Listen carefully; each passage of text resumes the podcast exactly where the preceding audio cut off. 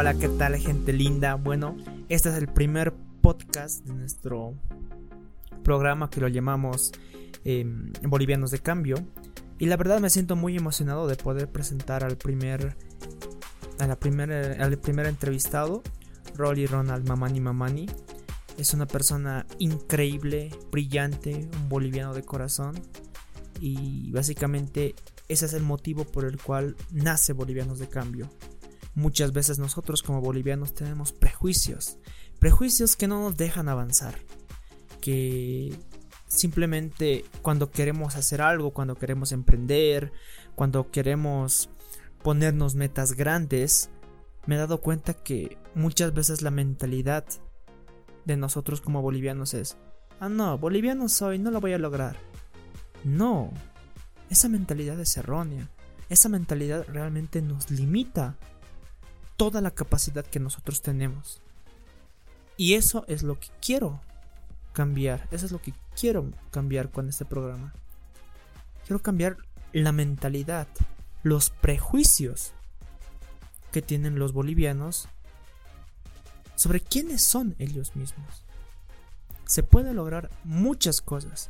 Y Rolly es una viva imagen de que se puede empezar de cero con lo más básico, con lo más sencillo, pero se puede lograr grandes cosas si realmente tienes pasión por lo que estás haciendo. La verdad, una sincera disculpa. Estamos... Estoy empezando recién con este programa. No tengo un equipo profesional. Estábamos en la casa de Rolly que también es su laboratorio, entonces va a haber ciertos ruidos tanto de respiración, del aire e incluso estábamos en un ambiente como estábamos en su laboratorio, tenía varias máquinas 3D. Entonces yo dije, espero que se escuche bien con el ambiente.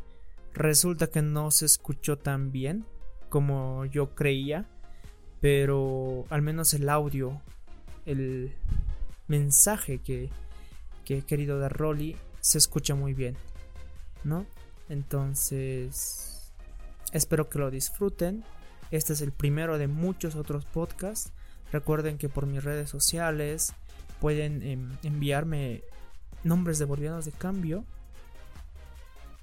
que están cambiando Bolivia y el mundo. Y yo me encargaré de contactar a esas personas y saber no solamente el éxito, no solamente la punta del iceberg, saber todo lo que está por debajo de ese iceberg, saber el inicio, los fracasos, todo lo que ha tenido que superar ese boliviano de cambio para llegar hasta donde se encuentra en este momento. Muchas gracias y espero que lo disfruten.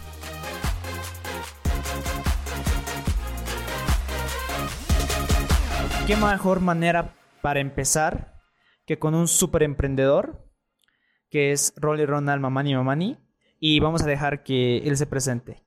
Bueno, ¿qué tal? ¿Cómo están? Em, yo me llamo Rolly Ronald Mamani y bueno, yo me considero un maker en robótica con el cual estoy empezando a desarrollar distintas tecnologías, tanto en el ámbito de desarrollo en robótica educacional, competitiva, animatronics y hoy en día dándole un poco más de énfasis a esto que son las tecnologías de la salud y empezando a desarrollar tanto como prótesis activas, prótesis mioeléctricas, órtesis como exoesqueletos.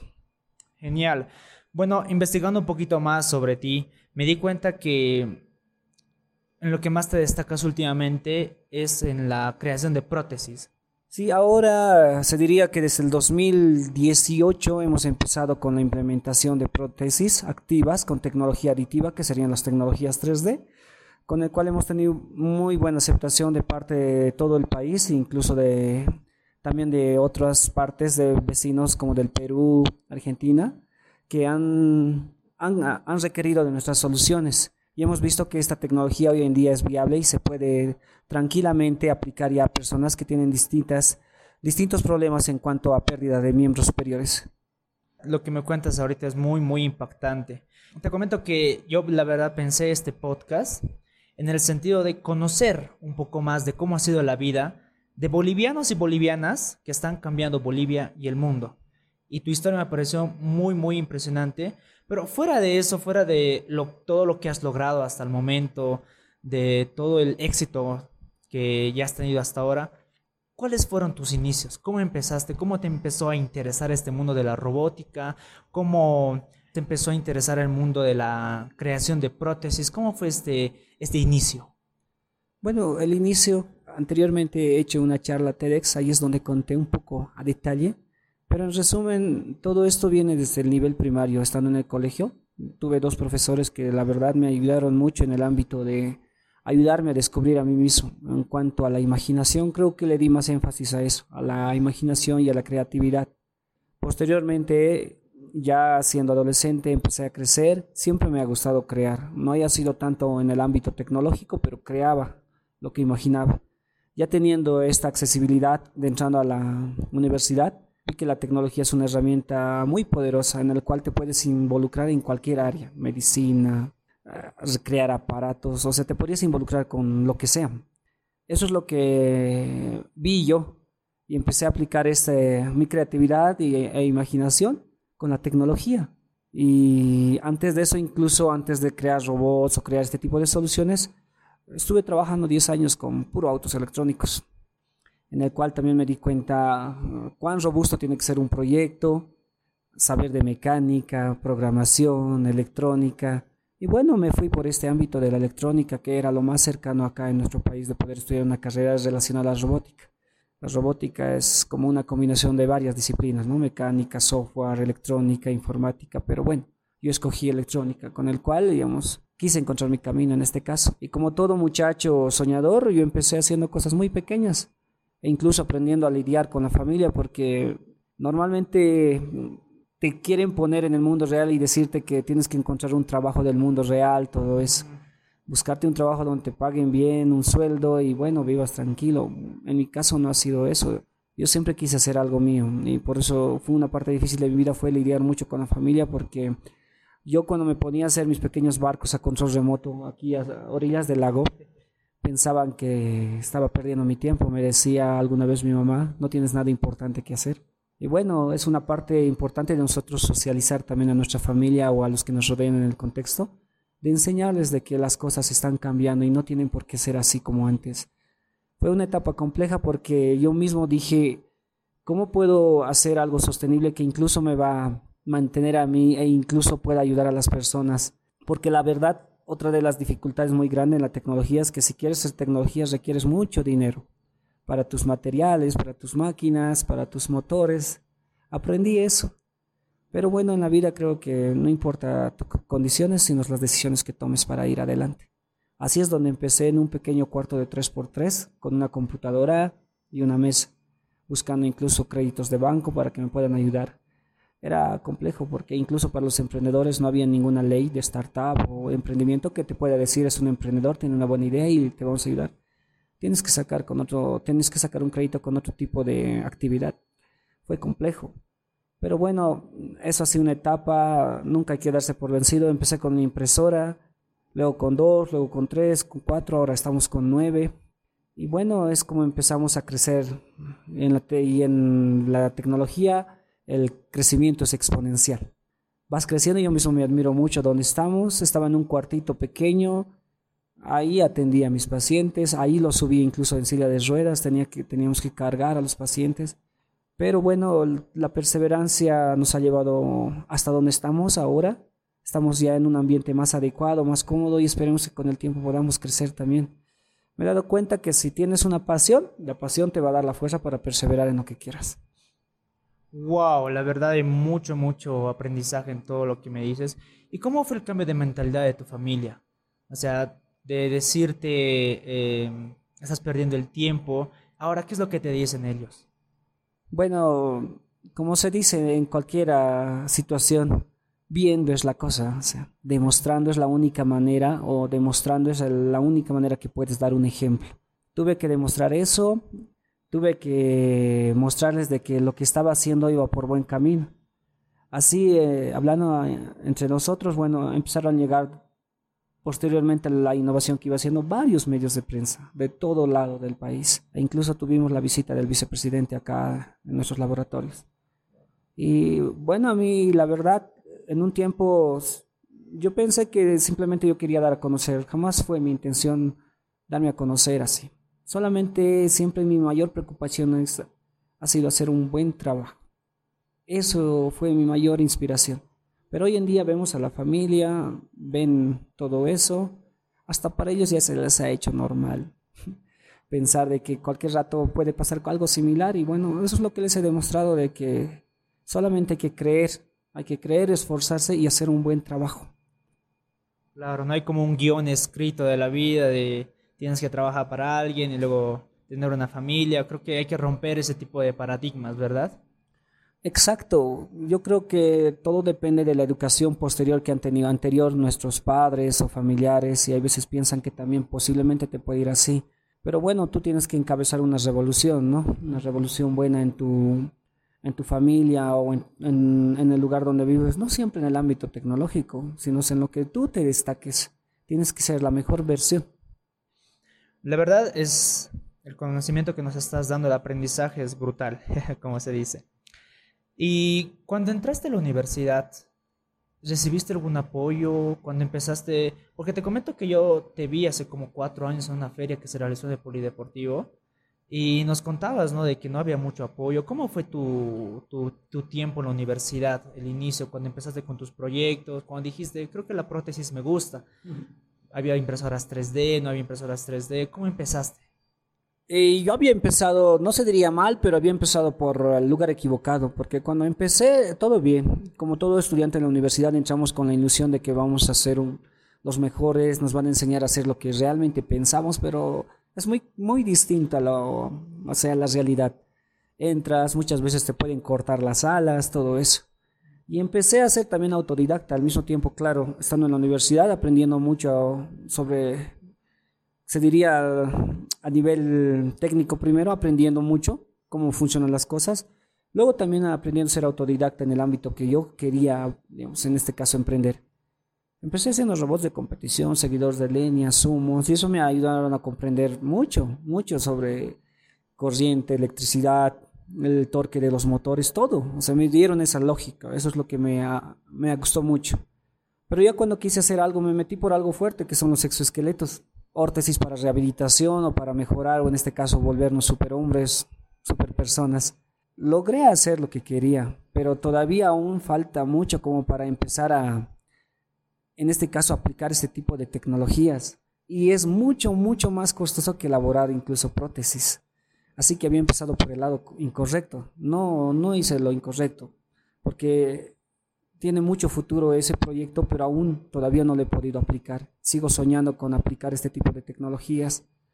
Pero como te decía, las prótesis con tecnología aditiva, que son la 3D, eran viables. Si hubiera empezado quizás por ese, por ese lugar, hubiera tenido mejores resultados, hubiera sido un poco más sostenible en mis proyectos, porque cuando empecé con los exoesqueletos, estaba invirtiendo tanto sin tener ninguna remuneración sin que incluso pueda ser a futuro rentable por ahora. Aprendí de mis propios errores. Y la única manera de salir adelante era que trabajes, inviertas en tus proyectos. Lamentablemente de a poco se está dando a conocer los emprendedores, todo eso, y se está dando un poco más de espacio ya. Y eso es bueno. Pero a medida que en mi experiencia no, no había ningún apoyo de ningún lado. Mejor, peor si aún tu proyecto no es viable y funciona. Solamente es una idea. Tienes que demostrar de, de algún modo que lo que vas a hacer tiene mucho futuro. Yo, yo me he equivocado en eso. He tratado de ser un emprendedor así, con el pie derecho, entrar con todo. Y me gusta. Me gustan los desafíos que son casi inalcanzables. Pero bueno, las prótesis nos han dado un plus muy especial.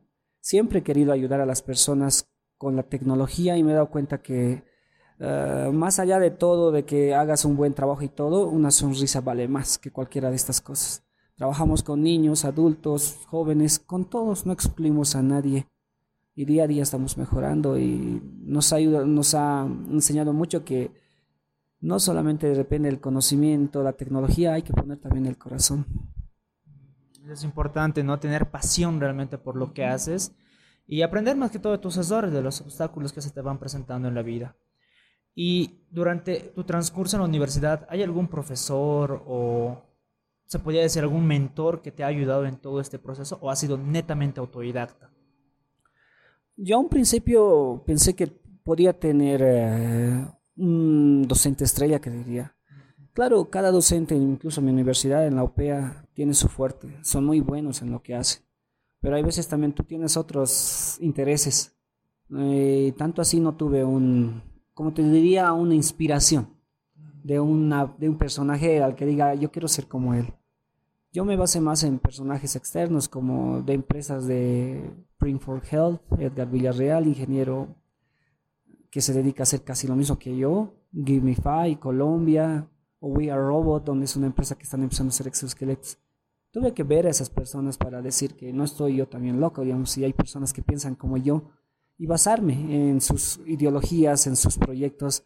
Y aunque yo estoy acá en Bolivia, empezar a recolectar todo lo bueno que hay de nuestros docentes, de donde podemos recolectar recursos. Eso es lo que hice para avanzar en nuestro contexto. Porque es fácil irse afuera y quedarse en una empresa y bueno, hay mucho que hacer acá en Bolivia y eso es lo que yo quiero hacer.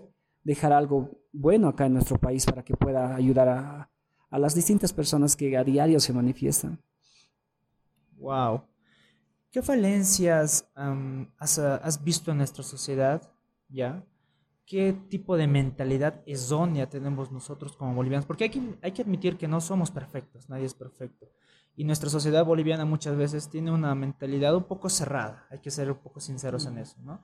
Entonces, ¿qué, mentalidad has visto tú que la verdad es la, una de las más limitantes a nosotros como, como bolivianos cuando queremos alcanzar lo que nosotros realmente queremos? Quizás es la mentalidad de que han creado como el boliviano, ¿no? El boliviano es esto, el boliviano es esto, y eh, viene de nuestros padres, creo que desde la misma educación, de que nosotros estamos sometidos a ser dependientes de las transnacionales, de las empresas, o estamos sometidos a consumir toda la vida y no a producir. Yo me he dado cuenta de eso y como alguien ya lo ha dicho, yo quiero que como bolivianos seamos soberanos, incluso en la soberanía tecnológica, que tengamos soberanía y no estar dependiendo tanto del exterior. Siempre tenemos que ver cuando algo requerimos de algo decir en afuera, en afuera. Que, incluso acá las personas que requieren ayuda son las que menos tienen recursos y no pueden acudir al exterior. Yo veo esa falencia, muchas veces he querido hacer un equipo con los compañeros que tienen mucho talento, pero hay veces ellos se quieren ir por el lado seguro, de tener un buen sueldo, de irse por los seguros, no arriesgarse emprender requiere de un riesgo, porque puedes emprender varios años y no vas a tener resultados. Pero en ese tiempo puedes trabajar y ganar buen dinero también. Así que tú decides si vas a trabajar y romperte la espalda para alguien más, vas a trabajar para el sueño de alguien o te vas a romper tú la espalda para tus, por tus sueños. Eso es lo que yo aprendí wow, creo que no hay que ponernos prejuicios nosotros como bolivianos, es simplemente decir, ah, estoy en Bolivia, ah, ya, este es mi futuro, algo así, digamos, ¿no? No hay que ponernos un prejuicio antes de, antes de emprender. Exacto. ¿Qué situaciones son las que marcaron tu vida? ¿Hay alguna situación en especial que realmente dijo, wow, creo que si, esta, si eso no me hubiera pasado, creo que no estaría en este lugar y estaría en otro lugar. ¿Qué situación te marcó? ¿Qué situaciones te marcaron para llegar hasta donde estás ahora? Mira, yo te dije, te dije que estaba con la tecnología, pero en mi vida me imaginé que iba a estar en esta situación, con estas responsabilidades. Creo que llegó aquel día en que quise hacer, hacer mi primer robot estrella, digamos, mi exoesqueleto. Trabajé con material reciclado, estuve allá arriba haciendo pruebas, bien riesgoso. Y creo que si no hubiera tomado esa decisión de arriesgarme a algo que parecía inalcanzable para mí, nada de esto hubiera pasado. Quizás se hubiera seguido metido en la tecnología, pero no hubiera sido realmente un emprendedor, simplemente hubiera sido un, alguien que experimenta nada más y trabaja en un trabajo también al mismo tiempo en un trabajo y solamente invirtiendo su poco tiempo en lo que quería hacer. Posterior a eso, eh, decidí invertir un poco más de dinero y faltando 20 días para aquella feria que me habían invitado, logré acabar en 20 días mi proyecto. Y fue aquel día en el que me presenté en una conferencia de prensa donde demostré lo que podía hacer. Sabía lo que había hecho, no quería demostrar algo que ni siquiera sabía quién, qué, cómo iba a funcionar. Había logrado mi perspectiva de lo que quería lograr. Y ese día me di cuenta que mucha gente no conocía incluso lo que estaba haciendo, no sabía lo que era. Ahí me di cuenta que tenía que socializar, concientizar a las personas también de lo que está pasando en nuestro país. Y desde ese momento no paró. Ahí me di cuenta que podía hacer tanto, porque las personas ya me empezaron a buscar y me decían, ¿puedes ayudarme con esto? Me había dado cuenta que había estado perdiendo tanto, tanto tiempo, porque lo que he hecho lo hubiera hecho hace 10, 5 años, lo hubiera hecho. Pero, o sea, ¿en qué estaba pensando? Eso es lo que vi en mí. O sea, ¿qué pasó conmigo? O sea, ¿en qué estaba pensando? Dije eso. En ese momento me di cuenta, ¿en qué, qué estaba pensando toda mi vida si podía haber hecho algo bueno realmente con mi vida? Ahí me, ahí me di cuenta que más allá de tener una profesión, ganar dinero, hacer lo que sueñas, es hacer tu aporte de vida en, esta, en tu existencia. ¿Cómo quieres que te recuerden cuando te vayas de acá? Aprendí eso, es como si hubiera salido de una programación que estaba y salía otra. Y me di cuenta de quién era, qué podía hacer, qué tenía que hacer. Eso es lo que marcó mi vida. Wow, la verdad, eh, no, me quedo corto de palabras para describir. Y ahorita también estamos en un ambiente muy, muy cómodo. Estamos aquí con varias impresoras 3D. ¿Cuál ha sido el proyecto que más te ha gustado, que más te ha impactado? O sea, ¿cuál es el caso de, de prótesis que más realmente te ha llegado al alma y decir, tengo que hacerlo? Aunque no lo creas, cada caso es especial. Aquí muchas familias vienen y los ves sonreír, hay veces no se aguantan. Los ves, los ves así contentos y eso es el, como te digo, el pago más grande que tenemos. Yo creo que incluso Dios ha sido muy gentil conmigo, porque cuando yo he empezado con las primeras pruebas, primeros diseños, vinieron personas con casos casi similares en su mayoría por un tiempo, en los cuales nosotros podíamos dar una solución, podíamos enfrentarnos a esos retos. Pero posterior a ese tiempo, ya vinieron casos extremadamente extremos, te diría así, en los cuales ya se salían de mi capacidad y no sabía si decirles, no, no, no, no podemos y romperles la ilusión a ellos. Creo que con la experiencia que hemos tenido con la básica pudimos cumplir, o sea, esas expectativas también, pero yo me pregunto, ¿qué hubiera pasado si hubieran venido esos casos a un principio así con esos con ese tipo de problemas? Hubiera dicho, "No, qué feo, quizás no puedo." Y quizás hubiera bajado las manos y hubiera elegido ir por otro camino. Por eso digo, creo que Dios me dio esa transición, bien de cómo escalar un dedo, una malformación con un antebrazo, brazo, desarticulación. Y de a poco así llegando mi hermano Juan Carlos también para bajarme un poco el peso. Fue una transición muy bonita, así como tendría que haber sido. No fue de golpe y después se suavizó. Me llegó mucho eso, es como ver si todo hubiera estado planeado. Y siempre me alegra a mí ver a los niños, a los niños que tenemos acá. Ver a un niño que cuando le pone su mano de, en forma de Spider-Man empiece a bailar y diga, tengo mi mano así. No te imaginas esas cosas. Simplemente pasan y quedan en mi recuerdo. Quizás muchas personas nunca lo van a ver, pero yo me quedo con esa satisfacción. Wow, la verdad no. Voy a volver a repetir que en serio que es muy impresionante y la verdad te felicito mucho Creo que eso es un gran ejemplo de que un boliviano, la verdad, puede hacer mucho más de lo que la misma sociedad te dice que haga, ¿no? ¿Cómo te ves, cómo lo, cómo lo ves al rol de aquí unos 5 o 10 años? Lo voy a decir y lo voy a decir una vez más, ¿no? La vida es bien impredecible. No sabes qué te espera. Pero si Dios me va a permitir tener salud, no sé hasta cuántos años más, yo voy a tratar de mejorar esto. Hace casi dos años había estado diciendo tener un centro, un laboratorio, bien. Y creo que lo estamos logrando de a poco. Esperemos que esto sea un lunar acá en Achocalla o en toda La Paz, como un centro, un lugar de esperanza para las personas que requieren algún, algún tipo de ayuda. Sea eso. Esperemos que esto sea un centro de rehabilitación biónica, no solamente en prótesis, esperemos que en varias áreas de salud, que personas que tienen algún tipo de problema en las articulaciones, pérdida de miembros. Esperemos ser una solución, esperemos que esto crezca. Y también espero que algún día esto pueda ser también una incubadora de empresas para personas que tienen visiones o proyectos similares en el ámbito tecnológico. Podamos guiarlos, y con el, incluso con la misma experiencia, capacitarlos ya en ese ámbito, porque siempre nos preguntan, ¿dan clases de prótesis o algo así? Pero requerimos nosotros primero la experiencia para transmitirles después todo el conocimiento. Exacto, eso es bien importante. Y cuando empezaste ya a emprender y cuando sacaste tu primera empresa, que es Robotics Creators, ¿verdad? ¿Qué problemas encontraste muy aparte de la financiación? Y ahora que estás un poco ya más avanzado, que esta empresa ya ha crecido, ¿hay alguna empresa o alguna persona, algún banco que ya te ha ofrecido algún tipo de financiación para comprar más, eh, más maquinaria o lo que necesites o tal vez ya un equipo más sólido, digamos, de alguna u otra forma? Eh, mira, yo creo que lo más difícil ha sido tomar la decisión de emprender y ver en lo que quieres emplear tu tiempo.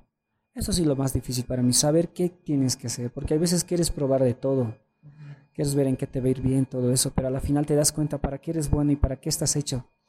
Eso creo que es la decisión o el camino más importante que tienes que elegir primero. Ya después hemos tenido experiencia, conocimientos, ya equipos básicos, simplemente es crecer. Ya no he encontrado mucho más problemas, quizás un poco sí el tiempo, saber distribuir el tiempo la ayuda más real que te diría que he tenido acá es del el anterior gobierno, por ejemplo, de Evo Morales, el de la vicepresidencia, que es Intervenciones Urbanas. Hemos tenido el apoyo por parte de, de, este proyecto y es lo primero que sí tengo, te diría, en cuanto a dinero y equipos. Porque varias veces yo incluso me atreví a pedir en medios de prensa apoyo, financiamiento, todo eso, pero jamás llegó. Para serte sincero, jamás llegó me di cuenta cómo está la sociedad. Quizás si me vi afuera hubiera sido diferente. Aprendí, aprendí a no esperar. El mayor error que puede cometer uno es esperar que te llegue la ayuda. Con lo que tienes tienes que ir. Y si te llega la ayuda en un momento bien, te va a impulsar, te va a catapultar.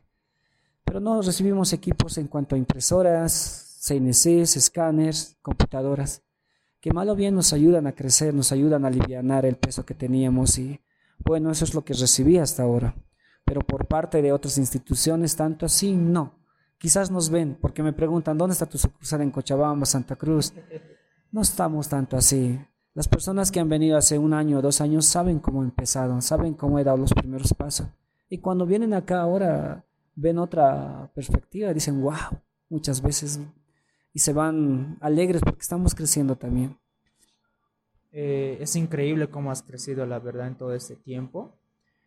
Y creo que ya para los últimos minutos de este pequeño podcast es em, ¿qué problemas evitarías? Ahora que tienes mucha experiencia, ya has vivido muchas cosas, has vivido muchos obstáculos, te has levantado, has vuelto a caer, ¿qué errores evitarías con toda la experiencia que tú tienes?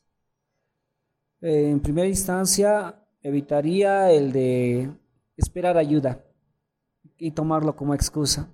No tenemos ayuda, por eso no podemos crecer o mejorar. Eh, yo había pensado que por el hecho de hacer un proyecto iba a llegar mucha ayuda. Me equivoqué, aprendí.